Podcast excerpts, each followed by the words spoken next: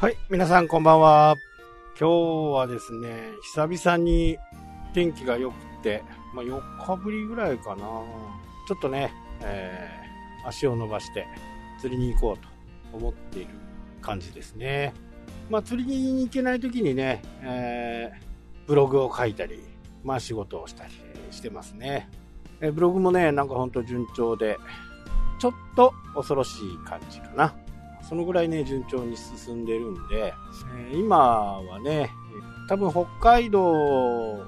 このブログ村の中でね、ちょっと狭い話になるかもしれないですけど、まずはブログ村でね、北海道の中でのね、えランキングはね、3位ぐらいに入ってきそうなんで、えこれはこれでね、いいのかなと。で、今度全国のね、釣りブログっていうところに今度はちょっと標準を絞って行こうかなと思ってますね。まあアクセス数ね、3倍ぐらいないとダメな感じではありますけどね。まあただ、上をね、目指していくっていうことで、まあ皆さんにもね、いろいろこうフィードバックできるんじゃないかなというふうには思っています。ただですね、えー、まあ問題は複数あるんですけど、この今、現状はこのブログ村にね限って、えー、ブログラブログ村を頼りにアクセスを集めてる感じ。でこれはこれでね継続していってまあ今後はあ検索からもね、えー、来てもらえるような形にしておくと。ただやっぱりあくまでも Google もね、えー、最近本当に賢いんでどんなにいい記事書いてても、アクセスがないブログって、やっぱり上に表示されないんですよ。だって指示されてないわけだから。この辺がね、Google のちょっと難しいところで、まずはブログ村でアクセスを集める。で、えー、滞在時間とかね、そういったものを稼ぐ。まあ、滞在時間とかページビューとかね、そういったものですねえ。回遊率を上げるために何をするかっていうことですね。ページビューも2.1だったら3.1にする、4.1にするという風な形ですよね。まあ、このブログ村をまずは足がかりに、えどうやっていくかっていうことでね。もちろんね、えー、サーチコンソールとかね、入れてるんで、いろいろ見れるわけですよね。まず、どこの地域から来ているのか。圧倒的にね、60%は北海道なんですよ。で、えー、次に来てるのがね、神奈川。やっぱりね、海に近いところ。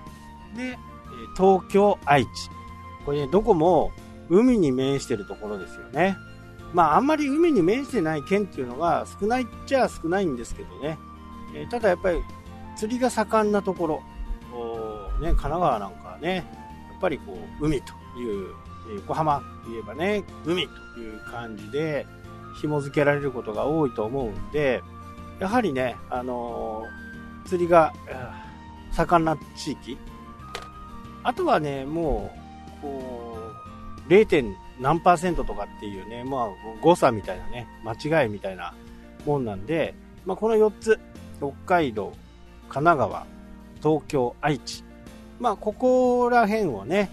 え意識したものを今後は書いていくことが必要なのかなっていうところが一つ。えで、次にね、検索キーワードなんですけど、これがなかなかね、あのー、一つの魚に、えー、一つの魚種に限定されたキーワードなんで、これは、まあそこそこ強いんですよ。僕のブログはね。でも、それって、この春先にしかね、聞かないキーワードなんで、なかなか難しいのかなというふうにね、思います。で、全国的に釣れる魚じゃないんで、まあ、この辺をどう考えていくのかと。ただ、あ釣りする人はね、結構、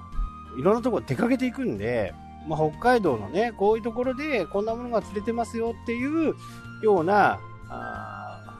特定の記事を作っていけば、まあ、そこそこいいのかなと。これ全国的にもあるんですけどね、ちょっとコンビニ見たら、えー、水曜日か木曜日にね、発売されている、もう関東でもね、えー、どこでも発売されている釣り新聞っていうのがあります。まあ、これは全国規模でね、えー、やってるんで、どんなものが釣れてるのかとかね、そういったものが載っている新聞なんですけど、そういうものを活用してね、えー、キーワードを見つけていくっていうこともね、可能になります。ということは、えー、ご自身のビジネスのその業界誌と言われるね、えー、そういったものから引用してくると。で、ヒントがすごくたくさん隠されているということになるんで、そういったものをね、活用する。で、やっぱりキーワードを見て本当に思うのはね、これいつもね、皆さんにもお伝えするんですけど、あ、こんなこと知らないんだっていうこと、こんなことを調べてるんだっていうことですね。なので、昔自分が、まあ、これもちょっと難しいよね。昔のことを思い出すっていうのはね、初めて、えー、その業界に入ってね、そんなことも知らねえのかっていうようなことをもし言われたらね、そのことをしっかりブログに書いているということは非常にね、有効だと。今ではね、何気にできていることが昔はできてなかったはずですから、そそのことをね、しっかり書いていくっていうのは、非常にね、えブログとしての価値も高くなるということです。で、えー、そうなってくると、例えばそのね、初心者向けみたいな感じで書いておいてある。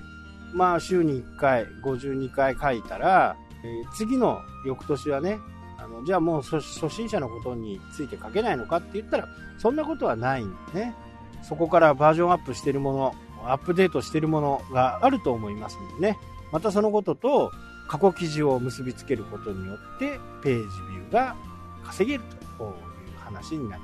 ます。僕の場合はページビューが稼げることは、あの、広告にね、直結するんですよ。なので、このページビューを増やすっていうことは、まあ僕はアフィリエイターではないですけどね、えー、まあそれを専業にはしてるわけじゃないんで、アフィリエイターとは言えないですけど、ただやっぱりページビュー増やしてなんぼの世界なんですね。もちろん、こう、アクセスしてね、えー、来てくれて、そこからまたね、えー、思い出して来てくれるっていう風なあことになればね、なおさらいいんですけど、まだまだね、えー、その辺は、ただ昨日ちょっとデータ見たらね、ちょっと面白い話もあったんで、えー、また明日この話をしたいと思います。はい、というわけでね、今日はこの辺で終わりになります。それではまた、したっけ？